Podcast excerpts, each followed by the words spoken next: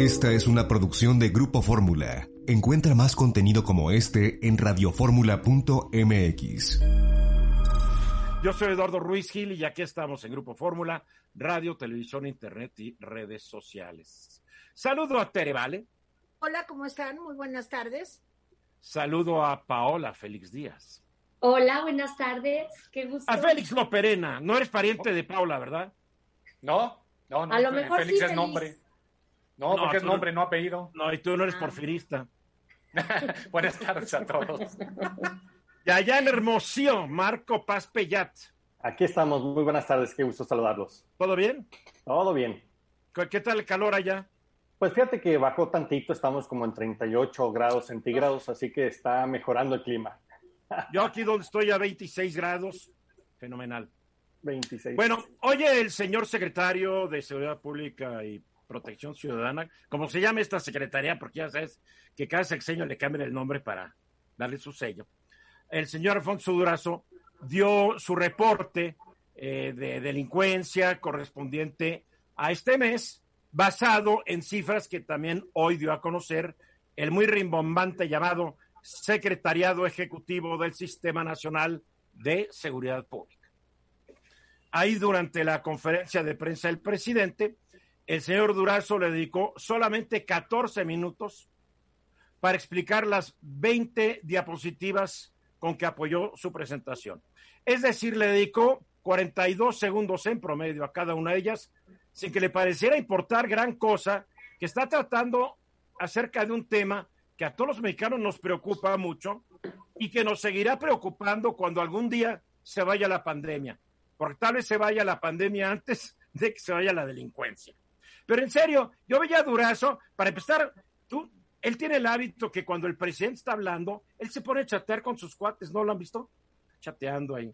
Entonces el presidente está hablando de Venustiano Carranza, que digo, es importante, el presidente está hablando su jefe, ya ves a Durazo con su teléfono, pero picado en la chateada. Digo, es como cuando en el programa Tere se pone a chatear eh, con sus amigos de Twitter. La misma falta de respeto, la misma falta de concentración. Exacto. A lo mejor se está actualizando en datos, Eduardo, y tú. No, es más, qué bueno que estás hablando de los datos, porque hoy los datos que él dio a conocer, que supuestamente están basados en el reporte que también hoy emitió el Secretariado Ejecutivo del Sistema Nacional de Seguridad Pública, pues no concuerdan. Esto es lo más chistoso del caso. A ver, el señor dijo que el número de homicidios dolosos son 2.950 en abril. Sin embargo, el reporte del secretariado únicamente anota 2.472, una diferencia de 478, un poco más del 19% de diferencia. Y quien lo dude puede entrar a las páginas del Internet del gobierno y ahí los van a ver. Es más, en el informe, en el informe del secretariado, se anota que el número total de asesinatos en lo que va del año, enero-abril, son 9.751. Pero en la presentación de Durazo él dice que son 11.535, una diferencia de nada más 1.964 asesinatos, que es el 18.3%. Durazo no explicó el porqué de la diferencia en los números, no me voy a atrever a especular, pero creo que sería bueno que hubiera consistencia entre lo que publica una dependencia y lo que dice el secretario de Seguridad Pública, porque yo ya no sé si fueron tantos o si no fueron tantos. Ahora, durante su presentación, no si la vieron, él iba, a ver, la siguiente gráfica, por favor, la siguiente, la siguiente, Eh, ahí la ven después, claro, porque él no quería hablar de lo que no está del todo bien, él quería hablar de lo que está muy bien. Por ejemplo, habló sobre tasas de homicidio. Tasas de homicidio son cantidad de homicidios por cada mil habitantes. Entonces dijo, miren qué bien van en Yucatán, Aguascalientes, Chiapas, Campeche, Querétaro, Tlaxcala, pero en estos estados nunca ha habido un problema de homicidios. Eso sí dijo, miren, ha bajado en Baja California Sur y en Durango, lo cual es cierto. Pero lo que no dijo es que nos fijáramos en aquellos estados en donde hay una tasa de homicidio superior a 10. Y son 10 estados de la República, la tercera parte. Y son tasas de homicidios muy preocupantes. En números redondos, Colima 32, Guanajuato 26, Baja California 24, Chihuahua 24, Michoacán 18, Zacatecas 16, Morelos 16, Quintana Roo 15, Sonora 15 y Guerrero 14. Allá en tu estado se están matando con singular alegría, mi querido Marco. Tomando en cuenta únicamente los datos proporcionados por el secretariado y no los de Durazo porque realmente pues no son tan oficiales, ¿no? Tenemos que el número de homicidios en lo que va del año solo aumentó uno y medio por ciento respecto al primer cuatrimestre del año pasado. Sin embargo, el mes pasado se cometieron 7% más asesinatos que en abril y casi 5% más que en enero. Las buenas noticias. El número total de delitos perpetrados en el país se desplomó casi 34% respecto a marzo y también bajó la cantidad de los diferentes tipos de delitos denunciados. A ver, ¿qué lo explica? Mi teoría. Pues nos quedamos en casa millones de mexicanos, cuidando nuestros bienes, cuidando nuestras casas, no nos expusimos a ser víctimas de los delincuentes fuera de nuestros hogares. Entonces, cuando yo veo esto, el viejo dicho, no hay mal que por bien no venga, y aunque sea difícil aceptarlo, la pandemia ha contribuido a que baje el número de delitos. Pero ahora ya me estoy asustando. ¿Qué va a pasar cuando se acabe la pandemia? Tere, vale. Bueno, a mí lo que me preocupó, además de los datos que tú comentas, es lo de los feminicidios, porque decir que han bajado los feminicidios y que se esperaba que esto, que la violencia familiar aumentara, pero que las familias mexicanas no son así, en fin, sí me parece muy preocupante. Y fue tan preocupante el asunto, pues que cuando le da la palabra a la secretaria de Gobernación, a Olga Sánchez Cordero, sin demasiado énfasis, pero sí dice que está preocupada por los feminicidios, por la violencia contra la mujer. Y en fin, ahí hubo una ligera, sutil, eh, digamos, discrepancia entre lo que dijo el presidente y lo que dijo eh, la secretaria de gobernación. Entonces, yo creo que en esto de los feminicidios, pues a mí me da mucho miedo que las cifras que se están... La cifra bajó, Tere, no sé si las viste. Sí, Eduardo. No, no, espérate, no, es que hay que ser justos. La cifra bajó. ¿Qué importa que bajó? Estoy hablando de la cifra oficial, Tere. Bajó a 68 de los 76 que registraron en marzo, de los 91 de febrero y de los 73 que hubo en enero. Sí, Eduardo. Ha bajado. Estoy terminando de decir que a mí lo que me preocupa es que haya ya lo dijiste, un, subregistro. Ah, bueno, eso lo sabemos todos, pero tú dime cuál es la cantidad real. No lo sabemos. ¿Qué quieres multiplicarlo por 8, por 10 o por 40? Tú dime. No sé, no sé. Yo no soy Gatel, no sé. Invéntalo como él. ¿Cuál es la bronca? Échate un volado y di a ver a la Gatel, vámonos. Águila o Gatel. Bueno, sí es preocupante, pero no echa a perder. Va para abajo gracias a la pandemia. ¿Qué va a pasar cuando todos salgamos otra vez de nuestras casitas? Yo pensaba, el dato? Yo decía que en diciembre, hay que esperar a diciembre y ver los reportes de todo el año para ver si efectivamente, como todos pensamos, repuntará en cuanto se retomen las actividades, porque precisamente pues, hoy hay muchos asaltantes que no tienen a quién asaltar. Ahí está la cosa, es, la cosa. Aunque digas que mucha gente se ve a la delincuencia, las víctimas están guardadas, muchas de ellas, ¿no? En fin, esos son los datos. Son buenos datos. Como dice Tere, hay un subregistro de mucho. Los feminicidios no se pueden subreportar porque hay un cadáver es lo que a Tere se le olvida. Hay un cadáver, hay un muerto. No sabemos si fue feminicidio o únicamente homicidio, Tere. Regresamos. Estamos aquí de regreso. A ver, Tere, vale, ¿por qué no debemos salir de casa? ¿O por qué sí debemos salir de casa? Porque la Secretaría de Salud de, dice que en Baja California, Aguascalientes, Colima y Durango, pues la gente no se está quedando en casa. Yo me pregunto si alguna vez en algún estado mucha gente se quedó en casa porque la mayoría no puede quedarse en casa. Sí, Eduardo, la mayoría no puede quedarse en casa, pero los que pueden o podemos quedarnos en casa, tampoco nos... Es... Yo sí, pero muchas personas no se están quedando.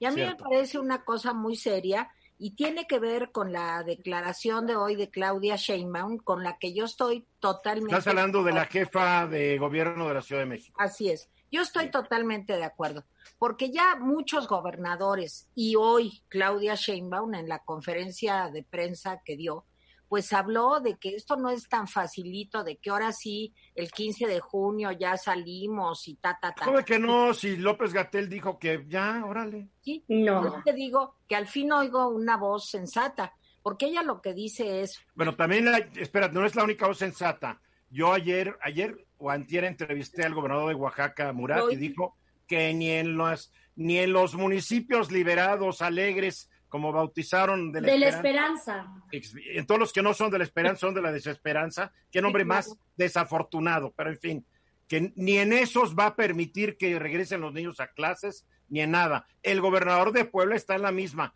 y varios gobernadores están en la misma. Qué 22, 22 gobernadores para ser exactos. Pero sí te quiero decir que lo de Claudia me parece muy importante por dos razones. Uno, porque uno de los lugares de mayor contagio es la Ciudad de México, el que más contagios tiene es la Ciudad de México, el Estado de México, Baja California, Veracruz, en fin.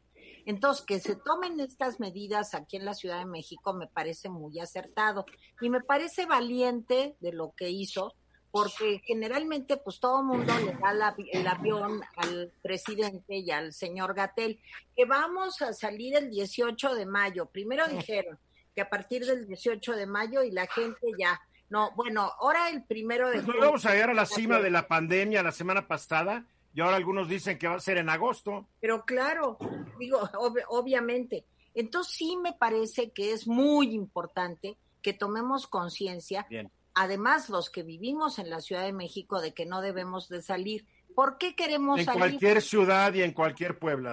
Hay, que, hay que hacer la invitación a todos. A ver, trata de concluir porque ya levantaron la mano muchos aquí. Sí, ¿por qué eh, es importante esto? Porque el número de contagios va a aumentar y en 14 días nos vamos a dar cuenta que no respetar el confinamiento va a traer como resultado una mayor mortandad.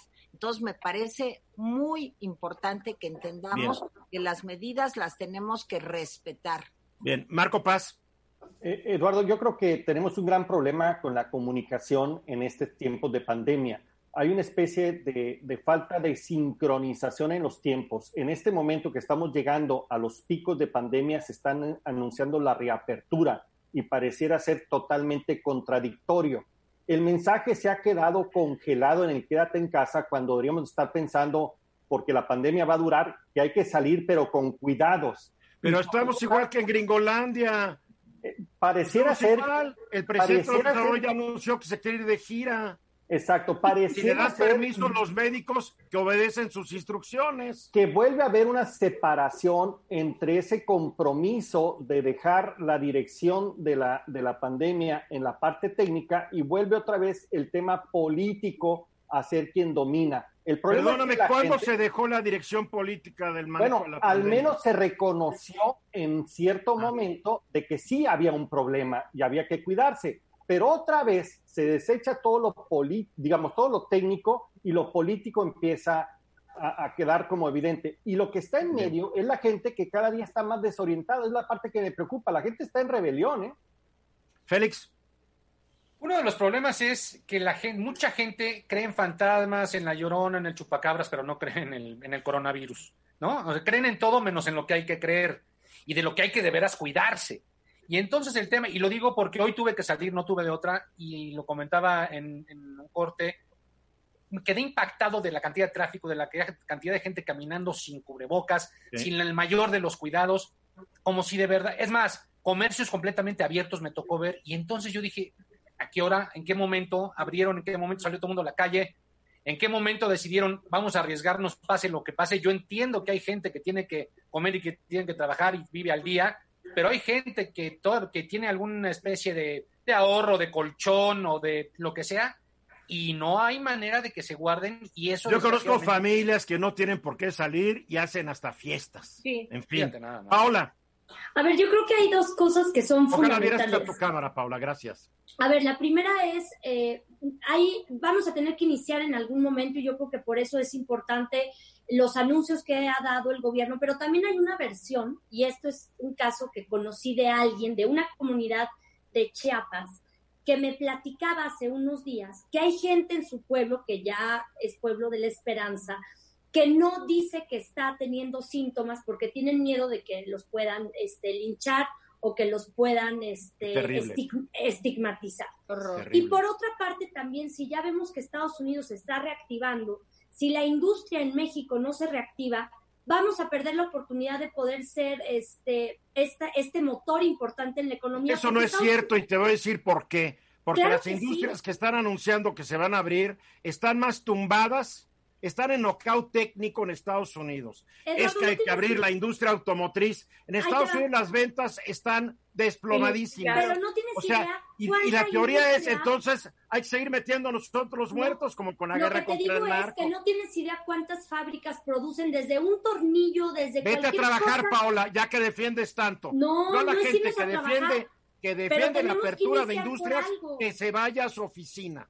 Por eso tiene que haber protocolos, Eduardo, pero no podemos quedarnos con protocolos en, tu oficina, Paola. Hay que apoyar pues con el ejemplo, con el ejemplo. Pero yo ya, yo ya como millennial le estoy adaptando la nueva tecnología a mi trabajo. No, no, no, ahí sí qué buen pretexto. La vida es más importante. Yo entiendo que hay gente que tiene que pero que México tenga que abrir su industria para los gringos, me niego totalmente. No, no para los gringos, para comer, Eduardo. Entonces, ¿para quién? Ay, porque vamos a dejar una oportunidad. A ver, ¿qué otro país va a llegar dentro de uno, dos, tres, seis, un año a suplir a México? No existe. Pero vamos. Mira, yo lo que creo es que nos han pintado un escenario color de rosa que no se ha cumplido y eso ha ocasionado muchos problemas porque todos de alguna forma planificamos si vamos a salir en mayo, si vamos a salir en junio, si vamos a salir en julio o en agosto o si no vamos a salir, pero como nos van llevando, nos van llevando, o sea, realmente hay muchas empresas que están sí en una situación muy difícil,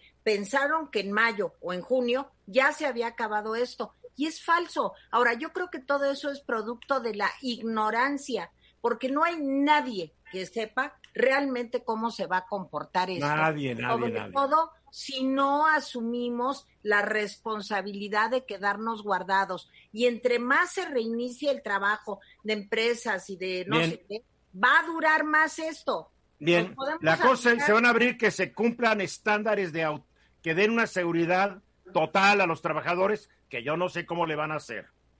La verdad, no nos hagamos, no nos hagamos. Eso sí, pero se tiene que mover. Marco Paz. Yo lo que creo es que el mensaje que se dio es que había una especie de dilema entre la salud y la economía y hoy no los quieren cambiar diciendo que es perfectamente compatible el cuidado con la salud y el cuidado de la economía y no se está entendiendo. La verdad que hay muchas contradicciones y cada día hay más dudas. Estamos bien desorientados. Bueno, cuando nos dicen que gracias al TEMEC la economía de México va a despegar rápidamente, pero ni la gringa va a despegar rápidamente.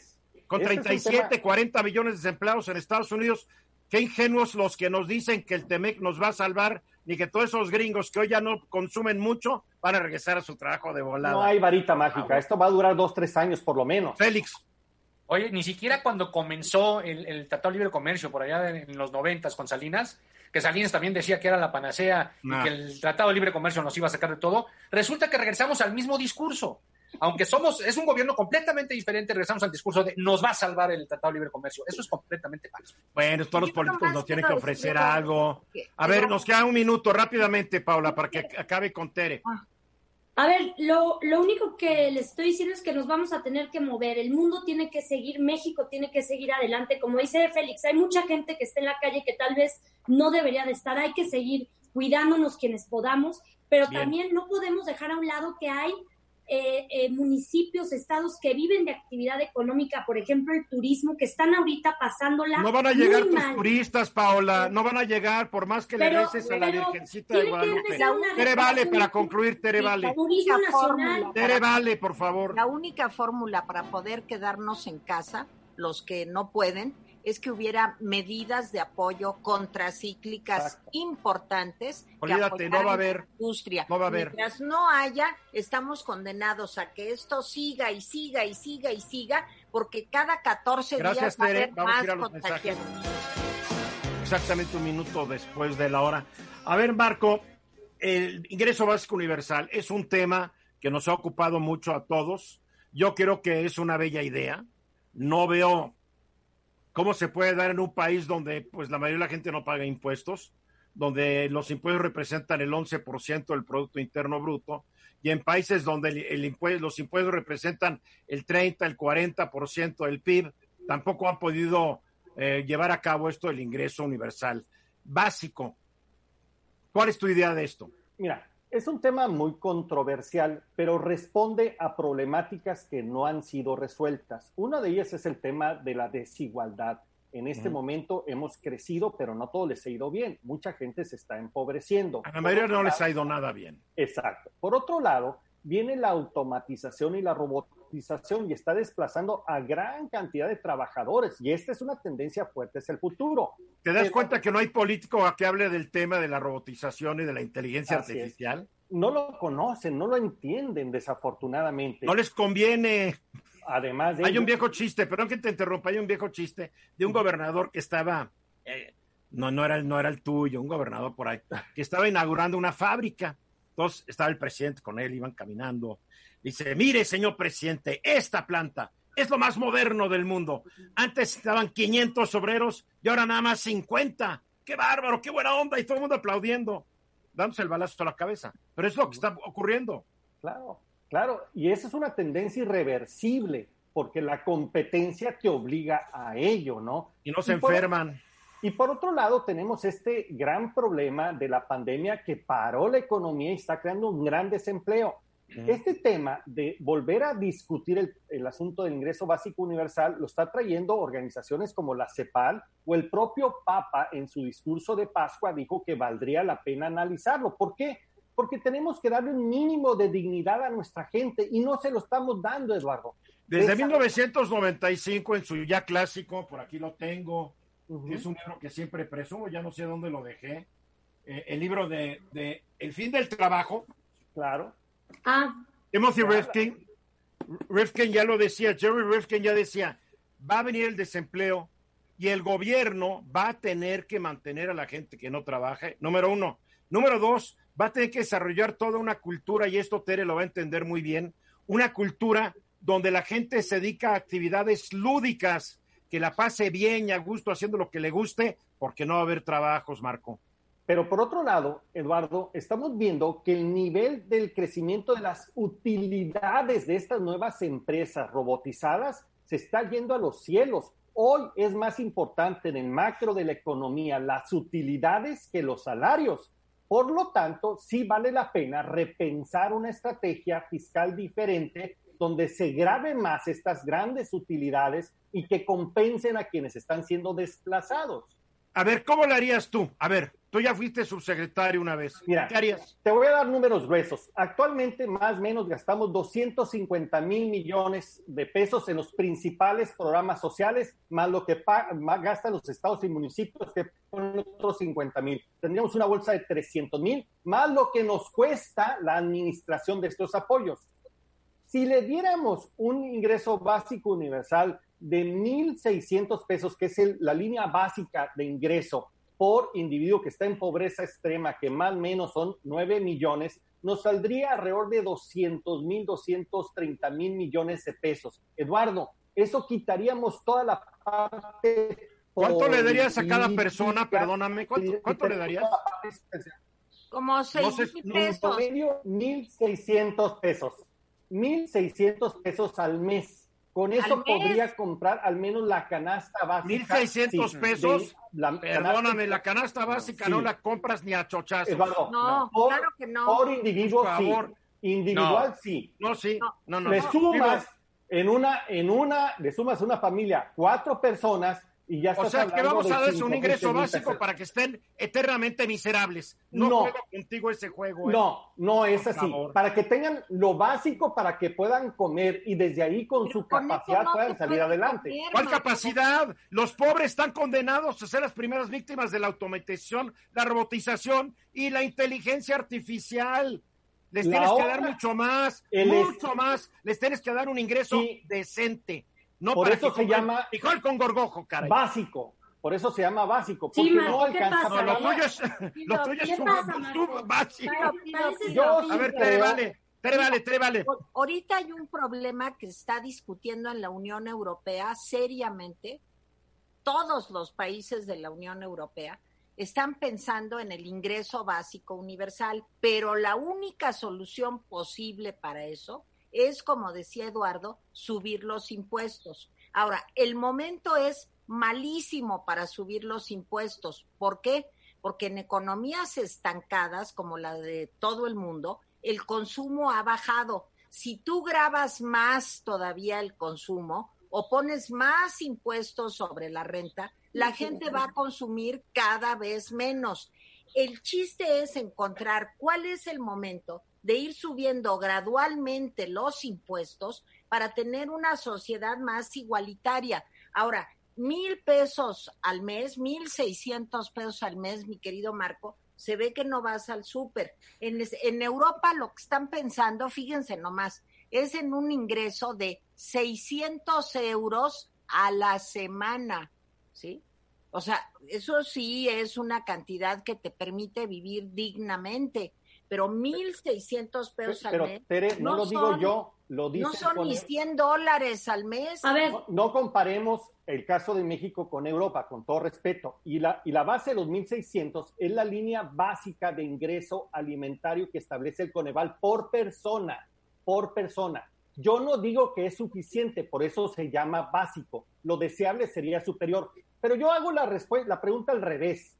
¿Lo que tenemos actualmente nos alcanza para resolver el problema de pobreza y el futuro? Claramente que no. El ingreso básico universal resuelve no, no resuelve todo, pero sí plantea una discusión que vale la pena enfrentar porque el futuro nos está alcanzando y no tenemos una respuesta contra Marco, ya hay, ya hay, bueno, los senadores y diputados se están pronunciando a favor de eso. Es un proyecto que ya está sobre la mesa y que lo están planteando para las personas afectadas por el COVID. Aquí hay otro tema. También los adultos mayores se ven beneficiados con un apoyo que yo podría llamarle este apoyo universal que reciben cada mes, muy bueno, que no se recibía y que ahora es a nivel nacional. Y por otra parte, están hablando de la robotización como si fuera un, un, un futuro lejano y ya está sucediendo, ya ahorita en los aeropuertos en Japón ya están usando robots, ya muchas cadenas de hoteles se empiezan a preparar un plan para reincorporar en los lobbies, en los mostradores, ya en lugar de tener a la persona un robot que te va a dar información, meseros, servicios. se enferman, Paola. Ya lo, ya lo está haciendo China, ya lo está haciendo Japón, ya inició Estados Unidos y yo creo que México no se puede quedar atrás.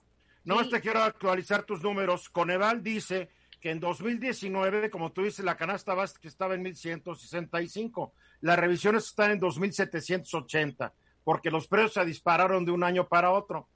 Y esto es para que coman, con qué se visten, con qué se divierten, con qué se entretienen, cómo se educan. No, que, ah, que Marco. A ver, Félix aquí hay dos temas. A mí me queda claro que sí, efectivamente, Marco, Marco podría decir lo que dijo alguna vez Peña Nieto, no soy la señora de la casa, y eso del súper. O lo que dijo Pedro Aspe cuando dijo que la pobreza que parece un genial. Y luego la segunda, Bill Gates propone. No, pero que, el que dijo que no era el señor en la casa era. También lo dijo una vez, creo que Cedillo, ¿no? Cuando dijo que no sabía también, lo que costaba un kilo de tortillas. Así es, también. Ahora, eh, Bill Gates propone ponerle que los robots, la inteligencia artificial y todo paguen los mismos impuestos que paga un trabajador. ¿Por qué? Porque ese ingreso... Debe ser más, porque el robot es mucho más productivo que un trabajador. Ojo, tú tienes un barista, hay un barista robot que te hace hoy dos cafés en un minuto. Dos, lo que a Tere le gusta, el capuchino, lo que a todo el expreso cortado, en dos minutos. ¿Sabes lo que produce un robot? No, bueno, una barbaridad.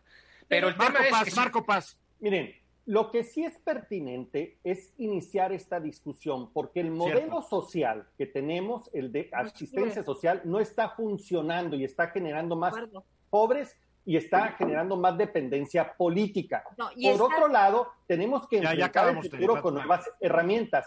En Europa, el 71% de la gente está de acuerdo en esta idea del ingreso básico universal y te aseguro que en México muchos estarían de acuerdo. En este programa yo el 100% estamos de acuerdo, Marco. Hay que encontrarle cómo lo instrumentas, cómo lo defines, cómo lo instrumentas y la gente que trabaja tiene que pagar impuestos, las empresas tienen que pagar impuestos y digo, ese es el debate. Mucha gente les condonan de manera indirecta el pago. ¿Qué vamos mensajes a hacer? y regresamos, ¿Qué gracias vamos a Tere Vale, hacer se te acabó el tiempo. esposos- Vamos a los mensajes y regresamos. Esposos, robots. Tere Vale, por favor, Tere Vale.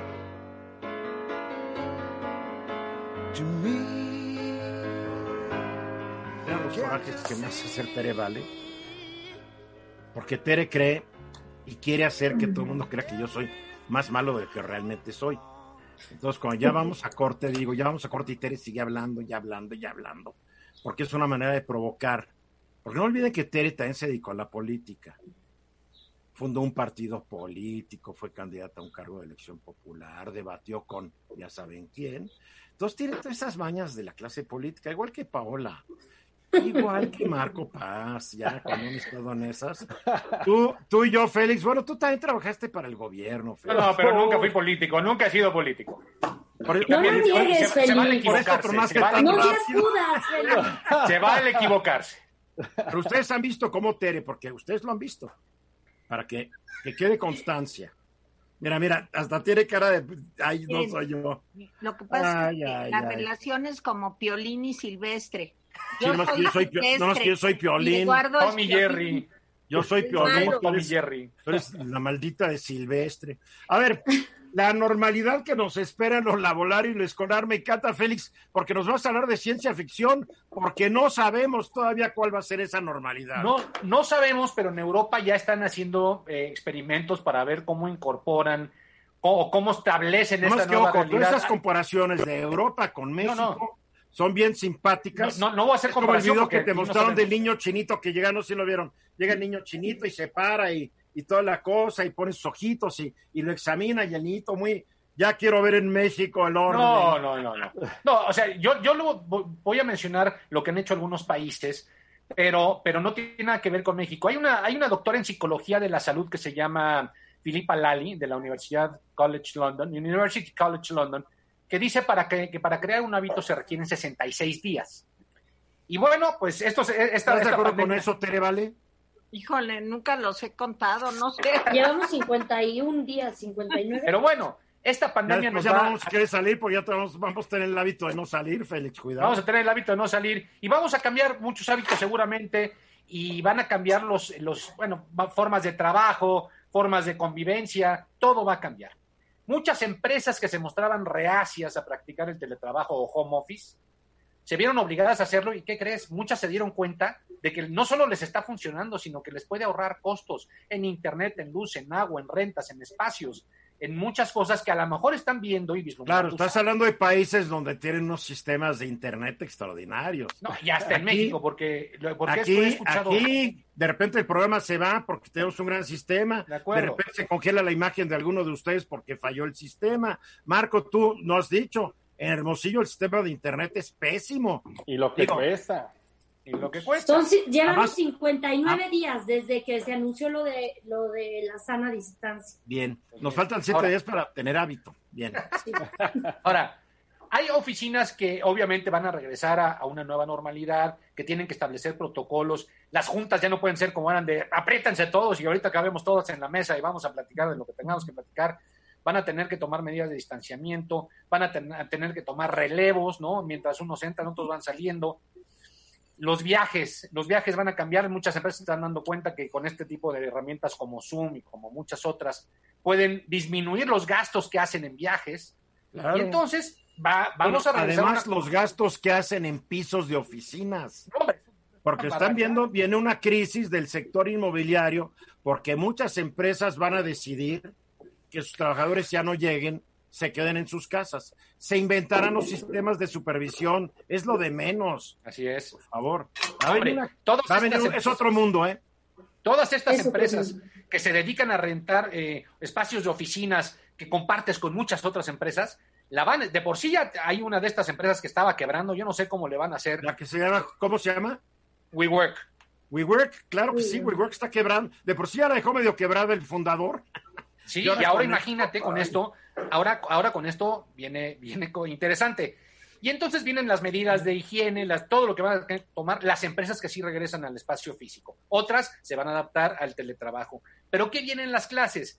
Algunos países en Europa que aplicaron la cuarentena están haciendo experimentos, por ejemplo, solo permitiendo que algunos grados regresen. En el caso de Dinamarca, solo primero y primaria dividen en todos los salones con su espacio de más de dos metros, con todas las medidas, pero oye, en México no hay manera de hacer eso, son demasiados alumnos para el grado que me digas. Entonces, ¿cómo le van a hacer? No, en, no ahorita ni en agosto, para septiembre, ¿cómo van a regresar a clases los niños? Porque hay como enfrentar un, un drama terrible, porque somos un país donde todos los errores del pasado se están acumulando y está haciendo crisis todo.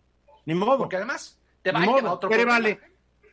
Este, bueno, yo creo que todos los objetos son fomites. O sea, ya saben, un fomite es un objeto que permite que el virus se transporte. Entonces, todos los seres, todos los objetos somos fomites. Entonces, yo creo Eso lo serás tú, Tere. un fomite, un fomite grande. La fomite eres tú y además eres una fomite fea. No, yo soy una fomite limpia. Entonces, bueno, ahora todos son fomites. No solamente es la que a esto hemos llegado, ¿eh? las empresas y demás. Yo les voy a decir una cosa, los libros, eh, todos esos que tenemos atrás nosotros, son grandes fomites. Porque... Sí, pero hay sustancias, hay superficies que aguantan más o aguanta menos el virus mantenerse ahí activo, es un hecho. Y ayer el Centro de Control de Enfermedades de Estados Unidos dijo, y muchos médicos lo, lo, apoyaron, de que es muy difícil, pero es posible que es muy difícil que te contagies por haber agarrado algo. Si tú te estás lavando las manos y no estás tocando la cara, eh, es muy difícil. Malo que agarres algo y después estés ahí y no te das las manos. Déjame terminar la idea. ¿Se animarían ustedes a ir a una librería y sacar este libro y ver el otro? No. Yo creo que sí. También me voy, me voy con mis guantes, me voy con mis guantes, mi careta, veo el libro y lo regreso. Eso me refiero yo con Algún día tendrá que haber una vacuna, Tere. Ahora, tendrá la Ahora, hay muchas enfermedades para las cuales no se ha podido hacer una vacuna. Esta idea de que para todo hay una vacuna no es cierto. Hay enfermedades que no ha podido desarrollarse una vacuna. No me quites la esperanza, Eduardo. No, no te quito la esperanza, pero no, que, no hay que generar tampoco falsas esperanzas. Sí, con la verdad. Hay que hablar con la verdad. Hay vacunas para ciertas enfermedades. Para los coronavirus, las vacunas son muy malas, muy inestables y muy temporales. ¿Puedo decir algo? ¿Sí? Ya dijiste todo porque ya insultaste al público, ya insultaste, insultaste, a Marco, a Félix, a Paula, diciéndoles que son unos quelites. Una persona soltera, que no tenga una pareja única, sino que tenga una relación con varios seres humanos, digamos, cada persona es un fomite. Entonces, ah, fomite. ¿cómo, vas a hacer una relación íntima y el humano es social. Eso también va a cambiar. Pero ella está hablando de cosas un poco más sociables, Paola, por favor. La pregunta es, ah, ¿tendrá la CEPA algún plan? ¿Tendrá la CEPA algún plan, alguna estrategia? Yo sé que está, puede ser agosto, septiembre, octubre. ¿Tendrán algún plan para el regreso a clases, para que los niños no se contagien? Porque está visto, decían, los niños no les pasa nada, estamos viendo que sí les está pasando. Y entonces... Pero olvídate que le esté pasando, es una proporción muy pequeña, Félix. El problema de un niño es que él va a salir de la escuela tal vez contagiado y asintomático y va a contagiar a alguien que sí está en un grupo de riesgo, que es un gran porcentaje de gente que tiene sobrepeso, hipertensión, diabetes, y olvídate que tenga más de 60 años, porque en México se han muerto muchos cuarentañeros y cincuentañeros porque tenían diabetes, hipertensión u obesidad. Marco. Yo creo que es urgente que hay un actor que es muy importante en toda nuestra, digamos, sociedad y que debería de plantearnos cómo va a salir la nueva normalidad. Ese actor se llama gobierno. ¿Cómo va a salir? Cómo va a operar de aquí en adelante, cómo va a aprovechar esta nueva tecnología, estos nuevos procesos. Creo que es una buena oportunidad para que el gobierno bajara su costo, fuera más eficiente y fuera más cercano a la sociedad. Ojalá que dentro de poco nuestra secretaria de la Función Pública nos pusiera en la mesa un plan generoso, ambicioso al respecto. Y que tengan mejor comunicación, porque el, problema ha sido la comunicación, ha fallado muchísimo. Sí, es un caos. Pues yo no sé, yo creo que no hay país que sepa realmente cómo le va a hacer. Creo que todos los países están preparando a tener brotes de coronavirus en donde vayan abriendo. Y lo que le están apostando los países es que la tasa de transmisión no suba del famoso 1.0, que una persona únicamente infecte a otra persona. porque cuando aumenta de 1 a 2 y de 2 a 3, se vuelve de una multiplicación terrible, porque tú te vas de 1 a 3, a 6, a 9, a 12, a 24, y se vuelve gigantesca la difusión del virus. Por eso están apostando de uno en uno. No sé si les vaya a funcionar. Luce complicado. A ver, muy complicado. Yo, veía un artículo el día de ayer. una Por favor, a la cámara, Paola. Una sesión de la Real Academia de Medicina donde hablan, hay tantas teorías, pero hablaban de lo incierto del COVID-19 y también hablaba que por etnias eh, el virus se desarrollaba de manera diferente. Entonces, lo que están diciendo ustedes que no solamente afecta a un adulto, a un hipertenso, a un diabético, a jóvenes también, dependiendo el comportamiento del virus en cada organismo. Lo que pasa es que Estados Unidos le ha pegado más que nada a negros y latinos, porque da la casualidad que ellos están en los trabajos manuales, donde tienen más contacto con la gente. un ejecutivo blanquito y elegante con una maestría de no sé dónde, un doctorado, en su oficina o en su casa. Pero quien tiene que barrer las calles o estar haciendo hamburguesas o estar manejando un camión, que son las minorías, se enferman más. Claro, la pobreza está relacionada con el COVID. Totalmente. Por favor. Para concluir, Félix, pues bueno, vamos a regresar a una nueva normalidad que desconocemos por completo, desconocemos si el gobierno está preparando planes o tiene estrategias al respecto. Las empresas sí están algunas trabajando en lo que puede ser su futuro próximo y su, y, su, y su normalidad, nueva normalidad, si le quieren llamar. Y vamos a cambiar de hábitos y vamos a cambiar de forma de vida, nos guste o no nos guste. Bien, Tere, ¿no vas a interrumpirnos ya que vamos a corte? Si quieres, yo, yo podría ahorita en este momento hacer una disertación larga de los colores. Vamos a corte.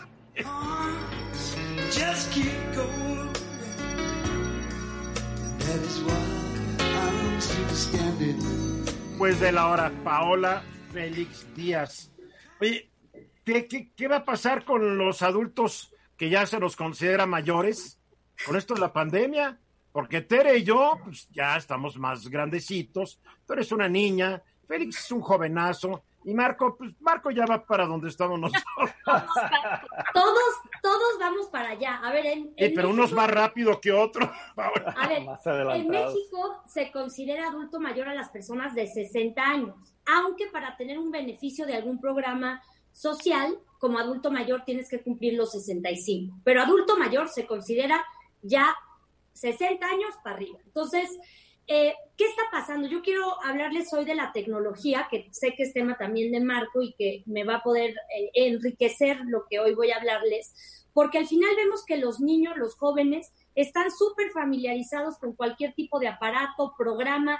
Hay cosas incluso que son tan tecnológicas que uno como joven no, no las conoce, joven de 30 para arriba.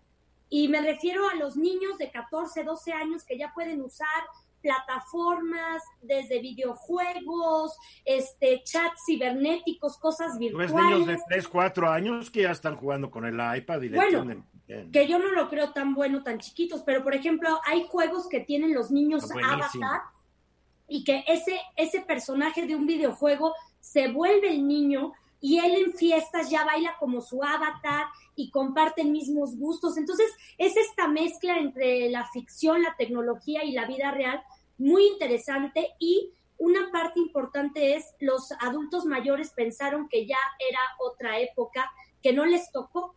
Y ahorita Yo no, a mí no me incluyas, ¿eh? no, por eso dije. estas generalizaciones, cuidado. Bueno, no todos, algunos, algunos. Pero, pero quiero, quiero, no que hay gente tecnificada de la generación, de la segunda adolescencia, somos Tere y yo, y muchos que yo conozco. ustedes son jóvenes. ¿Sabes qué? Es una petulancia de los treintañeros como la, como la Paola. pero ahí les da. no todos, no todos. Entonces di que no todos, di que algunos, porque ya no estás poniendo el saco. No todos, pero la verdad es que ahora el COVID-19 vino a cambiar el paradigma y muchos adultos mayores, incluyendo mi mamá, mis tías, muchas personas que conozco que son eh, amigas, amigos, están adentrándose a un mundo nuevo. Desde las plataformas para hablar con sus seres queridos, Zoom, Skype, Facebook, el WhatsApp, hasta plataformas para generar actividades o, si están en las posibilidades, poder pedir eh, súper a su casa con aplicaciones como Rappi. Porque se han, vuelto, porque se han vuelto muy amigables las aplicaciones.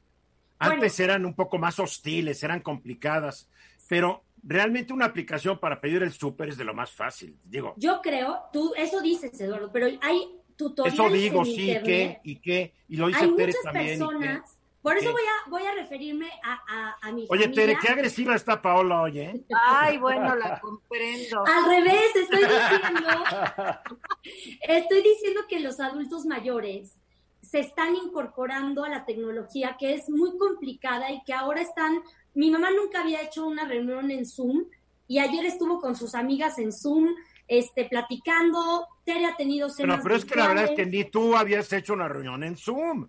No, ¿Por ni qué? yo, Porque, no lo, la verdad. porque te ibas con tus cuates.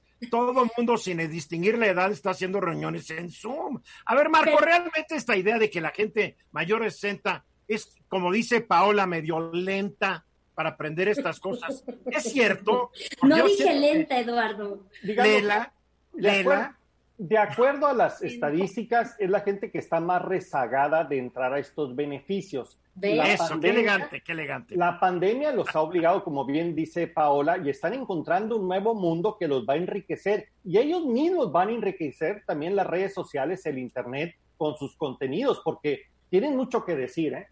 Tiene hasta un término, se llama envejecimiento activo, así le llaman los expertos. Órale, qué Desde bonito. que nace estás envejeciendo activamente, te, Paola, ¿Sí? te lo quiero recordar. Tere, vale. Sí, mira, yo creo que tiene razón Paola. Yo también tengo muchos familiares mayores que le tienen como fobia a la tecnología. Le dices, no, es que mira, haz un, eh, una reunión virtual o métete a no sé qué", Y es así de, y si son muy fifís, le dicen a su asistente que lo haga y ya luego se sientan y hablan. Yo creo Yo no creo que le tengan fobia. ¿Sabes lo que pasa, Tere? Que no le ven el uso práctico. bueno, Porque toda su vida, espérate, toda su vida han vivido sin esta tecnología y no les ha ido mal. Entonces, dicen, bueno, si me ha ido bien hasta el momento con esta tecnología, sin la tecnología, ¿para qué lo necesito? Y yo te doy casos de gente de 30, 40, 50 años hoy, que al principio también po- tampoco querían usar una computadora para como un simple procesador de palabras. A ver, y el humano también tiene la Cuando capacidad, sientes que no te sirve algo, no lo vas a usar. Eduardo, pero también el ser humano tiene la capacidad de reinventarse y esta, esta, esta, esta experiencia hay que también encontrarle este lado amable donde la gente que ya había dejado a un lado la tecnología la está retomando como un instrumento para socializar, para no quedarse en el, en el abandono, como un instrumento de salud mental, porque no solamente es la convivencia con los que amas, porque sí, México tiene una característica especial, somos familiares. En otros países de Europa donde los jóvenes ya no están teniendo hijos, donde los adultos ya de 60 años, muchos de ellos como generación, no ¿Dónde he oído hijos. eso? ¿Dónde he oído eso? ¿Dónde he oído eso? Sí, claro. Somos, fa- somos familias ejemplares donde Somos cuando agarran al hijo narco, toda la familia estaba familiares. metida en el narco. Hay, como A ver, dices, Félix Loperena, que no has no dicho nada, Félix. No, a mí, a mí lo que me parece, yo conozco a, a muchos adultos mayores que no solo conocen bien la tecnología, sino que la saben usar mejor que yo, por ejemplo. ¿Por qué? Porque eso se lero, dedicaban o porque en eso trabajaron. Entonces, conozco a muchos, conozco a muchos de mi edad que no tienen ni idea cómo prender un, ah, sí, de milagro prenden un teléfono. Y, y la verdad es que hoy en día las aplicaciones Es son que las muy usas si crees que son las fáciles. necesitas. Si crees que no necesitas es. algo. A ver, si tú crees que te va muy bien moviéndote en Uber, no vas a comprar un coche. No, no, porque además Así en Uber lo puedes hasta deducir, ¿no? Si tú eres feliz hablando por teléfono a tus cuates y ya con eso tienes, no necesitas Zoom. Eso, la necesidad la trae. el- eso lo entendió muy bien Steve Jobs. Me extraña. Claro. Siendo novio de Tere y Tere no le, ente- no le entendió a Steve. Pero ¿quién a ver? Félix, síguele, Félix. No, y el, te- el tema es muy sencillo.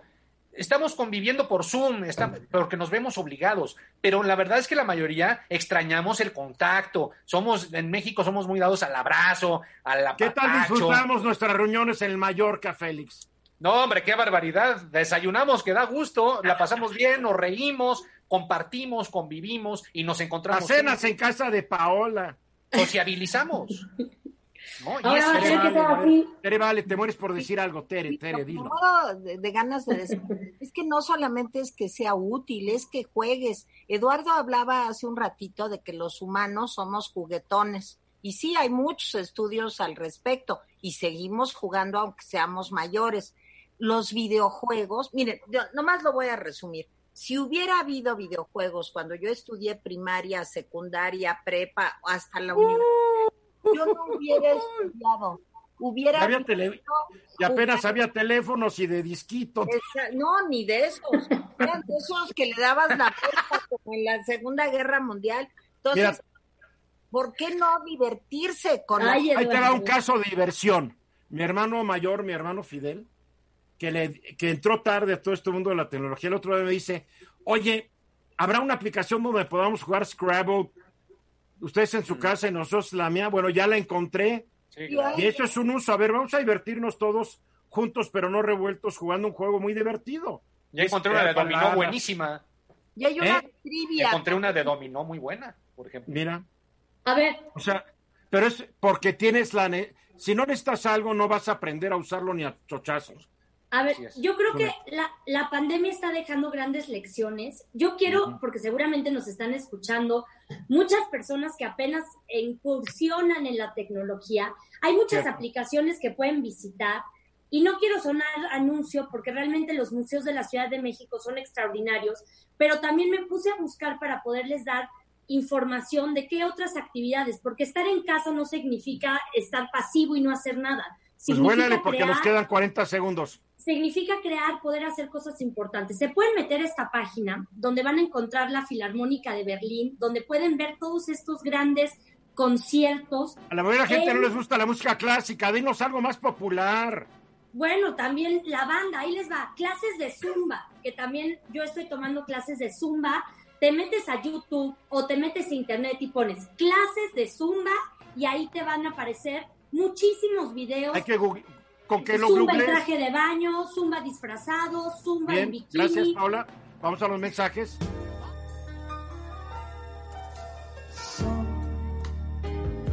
De regreso, exactamente, faltan 14 minutos para la hora. Hoy estamos escuchando a Joe Cocker, que fue un gran cantante de rock. Cuando cantaba se movía y hacía gesticulaba. ¿Te acuerdas de él, Tere? Claro que sí. ¿Sabes cuál me gusta mucho con Joe eh, Cocker? With a Little Help of My Friends. Hoy le escuchamos, o You're So Beautiful. O sea, fue un gran cantante, un gran cantante, la verdad. A mí me gustaba. Yo no sé si me gustaba más verlo porque tiene una voz rasposa, así tiene una voz muy rara, pero era todo un espectáculo a verlo porque se movía. Cada sílaba era un movimiento cuando cantaba Joe Cocker. sexy, a mí se me hacía sexy. Mm, Su era sexy. Paola nomás nos ve porque dice ¿Quién habrá sido ese señor? Aquí lo sabemos, somos snobs. No, sí, ya no me soy Jafón Karajan dirigiendo la Filarmónica de Berlín. A ver, Joe Cocker, para recordar, nació un día como hoy, el 20 de mayo de 1944, y murió a los 70 años el 22 de diciembre de 2014. Recordándolo. A ver, Alejandra, ¿cómo van los niños? ¿Cómo van los niños? ¿Cómo van los papás de los niños? Qué tan enajenados están ya con este. Yo estaba, yo estaba pensando el otro día, a ver, nuestros ancestros, que no se subían a un coche, porque lo más que podían avanzar en un día era la velocidad de dos piernas, generalmente nacían y morían en su pueblo. Así es. Y generalmente nacían y morían en su casa. La vida social no es como estamos acostumbrados a verla era una vida social muy limitada, eh, era otra forma de vivir. ahora estamos viendo estar en casa como un verdadero drama, es como una tragedia, lo cual me preocupa. Pues sí, pero no estábamos acostumbrados, ¿no? Exacto, pero yo lo veo como un drama, pero sí me preocupa que hay gente que ya no sabe qué hacer encerrado en lo que debería ser su castillo. Mira, eh, hay como muchos factores, Eduardo. Eh, ahorita, por lo menos, en, en, esta época donde los niños se pueden conectar, ya sea bien o mal con su colegio, pero tienen algo que hacer y que, y que entregar, tienen, tienen una motivación para levantarse, para investigar, para crear, para hacer cosas escolares. ¿Me puedes hacer una pregunta? Sí.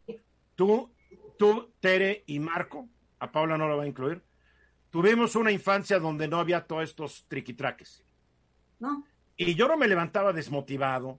Yo no me levantaba, ay, ¿qué voy a hacer hoy sufriendo? Perdóname. Entonces, que ahora el niño tiene que tener un gadget para, para poder sobrevivir. Sí. No, porque salíamos a la calle, salíamos con tus cuates, porque tenías la bicicleta, los patines, las canicas, lo que quieras. En esa época teníamos muchísima más libertad de la que tienen. En muchas ciudades de México se sigue viviendo igual. Pues sí, pero realmente con muchísimo más cuidado, porque son muy pocas donde puedes seguir. No, hay muchas ciudades que, hay muchas ciudades y varios estados donde la verdad la vida es más sabrosa que aquí en la Ciudad de México. Pero, la realidad de pero si entiendes lo estoy diciendo, no, no hemos creado en los niños una hiperdependencia en los gadgets, porque tú vas a un restaurante y el niño para que no delata, le ponen un iPad y el niño se la vive ahí como zombie y la familia feliz platicando. O peor, llegas y ves mesas completas donde todo el mundo está con su iPhone y lo único que no existe en esa mesa es convivencia familiar. Algo está pasando, ¿no? Algo está pasando y ahorita, en este momento, la convivencia familiar se está dando más y esa es una realidad. Y se está dando en muchos casos de muy buena calidad, porque están teniendo estos espacios de reencuentro, estos espacios de juegos, están sacando hasta los juegos de los abuelos, ¿no? O sea, están haciendo cosas y sacando recetas y tal. Pero también hay una parte, y los niños chiquitos, en el espacio donde esté el papá, el niño está más que feliz, porque eso le da seguridad y contención. Pero el adolescente ya no. El adolescente necesita hoy juntarse con sus cuates, hacer sus tribus. Entonces vamos diferenciando entre niños, preadolescentes y adolescentes. Y, 13, 14 años que ya es otro rollo, ¿no? Sí, y a mí lo que, lo que, lo que me preocupa ahorita con los jóvenes es que estamos teniendo niños muy desmotivados, pocos, o sea, bien poca esperanza hacia el futuro. Una, porque no hay, no hay noticias reales, y eso se dan cuenta, no, no, no son tontos, saben leer, saben hacer estadísticas, este, no hay, no hay un faro que les diga eh, vas a regresar en septiembre, en octubre, en noviembre, en diciembre, algo real, o sea, entonces es como... Una, crisis de confianza hacia el futuro, sí. exacto. hacia el futuro y a mediano y largo plazo, no saben cómo va a ser su vida laboral, no saben si estudiar algo, porque aquí lo hablábamos, la robotización, la inteligencia artificial, ¿qué te va a ser redundante en un momento dado? No, tienes que tener pasión, eh, como niño, algo te tiene que emocionar Sí, pero si un robot te va a sustituir, estarás muy apasionado, pero vas para afuera. Les recomiendo que vean en Netflix la, serie de Michael Jordan. Bien, yo le recomiendo leer El fin del trabajo, que es un poco más serio, serio que la película. en fin, a ver, Marco, ¿qué opinas tú, Marco? Yo, yo creo que básicamente eh, tenemos que entender que esta nueva vida moderna nos ha traído eh, ciertos beneficios, pero nos ha creado una cantidad inmensa de, deseos insatisfechos, hay mucha ansiedad, por un lado. Entonces, la tecnología ha jugado un papel importante, pero ha llenado los espacios, en muchos casos, de forma hueca, abriendo otros riesgos mayores.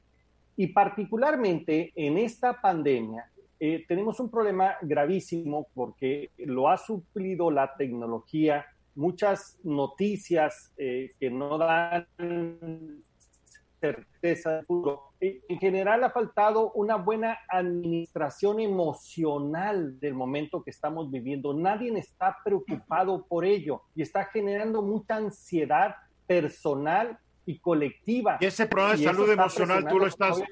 Ese problema de salud emocional es el que te preocupa mucho, ¿verdad, Alejandra? Es ese que me preocupa, porque mira, como que eh, de alguna manera te digo, los niños ahorita se levantan con una esperanza de ver a sus cuates en red, de estar conectados, de hacer un proyecto y se emocionan, hacen una obra de teatro, hacen o sea, pero ya se va a acabar, ¿eh? Ya vamos a entrar a la vacación, vamos a acabar en línea, ese es un hecho. Pero viene la vacación de todo. No más que no todos van a acabar en línea como los alumnos del Macenod. Hay niños que no van a poder estar en línea porque donde viven no hay electricidad o donde viven no hay teleaula, o donde viven, estamos bien, tú estás hablando para casi para una élite, fifi. Pues sí, no, pero está, está también el, la televisión para primarias, secundarias, o sea, sí, sí existe. ¿eh? ¿Y si está este, jalando, en tu opinión experta? Fíjate que sí está jalando. Qué bueno. Eh, sí, sí está jalando y los niños se están comprometiendo a hacer sus cosas, porque es lo que quieren. Ellos también se enganchan en su propio aprendizaje y es lo que hemos aprendido hoy de ellos, ¿eh? Están mucho más receptivos, se están autorregulando en sus tiempos y en su aprendizaje y eso me ha encantado verlos. Están mucho más independientes. Llámalo en la tele por la tele secundaria o porque se conectaron con su escuela. Eh, a ver, Tere, vale. Mira, te estaba interrumpiendo Tere, por eso le di la palabra. yo creo que uno tiene que ser aliado de la tecnología, no la tenemos que ver como tenemos que combatirla y que todos seamos felices y nos tomemos de las manos. Pues ya cambió el paradigma. Al contrario, yo creo que hay que sumarse. Los papás tenemos que sumarnos a eso. Los abuelos tenemos que sumarnos a eso y aprovecharlo en lugar de combatirlo. Es mi Estoy totalmente de acuerdo contigo, que pero ¿qué pasa cuando la tecnología suple en sí la relación de las gentes? O sea, cuando tú ves en una mesa de restaurante las seis personas chateando y nadie hablando. Pero ¿sabes que están hablando entre ellos, Tere. Yo, Qué rico está tu carne. No, la mesa está muy bien, pues como que no, ¿verdad? Yo creo que Oye, por ejemplo, eso va a cambiar. Eso va a cambiar porque ahorita estamos valorando otro tipo de cosas. Ahorita nos tenemos que conectar. Es una obligación. Me tengo que conectar, tengo que un momentito, ver a mi familia. Pero va a llegar un momento en que esto también nos va a hacer crecer, ¿eh? Como seres humanos, a fuerza, a fuerza. Pues no vamos a estar viendo esta parte de las familias, como dices, en, a mí lo que más me preocupa hoy es que los niños entren a la vacación, llámale de entre secundaria, escuela y demás, y ya no tengan que hacer dos meses y empiecen las depresiones. Hay niños hoy con panic attacks, este, estamos viendo porcentajes de niños con unas adicciones terribles, con intentos de suicidio. Eso me preocupa. Olvídate ya la tecnología. Pues me preocupa el no, el, la parte ociosa que van a tener muchas horas los niños, ¿qué vamos a hacer? Nosotros, a ver, Paula, nos queda un minuto, haz tu comentario muy breve para que aterricemos con Alejandra. Los papás tienen que ser, o, el familiar que esté con los niños, este, este ejemplo, porque al final el niño va a reaccionar conforme al adulto, esa es mi opinión. Y por otro lado, hablando de la tecnología, un ya se acabó tu tiempo, ya gracias. Alejandra, para concluir, ya nos vamos, gracias. Concluye, Vamos a hacer cosas en el verano también para conectar a los niños, arte, teatro, música, todas las partes en donde se puedan enganchar para seguirlos jalando. Alejandra Ruiz, gracias. Paola Félix, gracias. Gracias, mi querido Marco Paz. Tere, dale, te veo el viernes. Soy Eduardo Ruiz Gili. Hasta mañana, 3.30. Estamos de regreso. Esta fue una producción de Grupo Fórmula. Encuentra más contenido como este en radioformula.mx.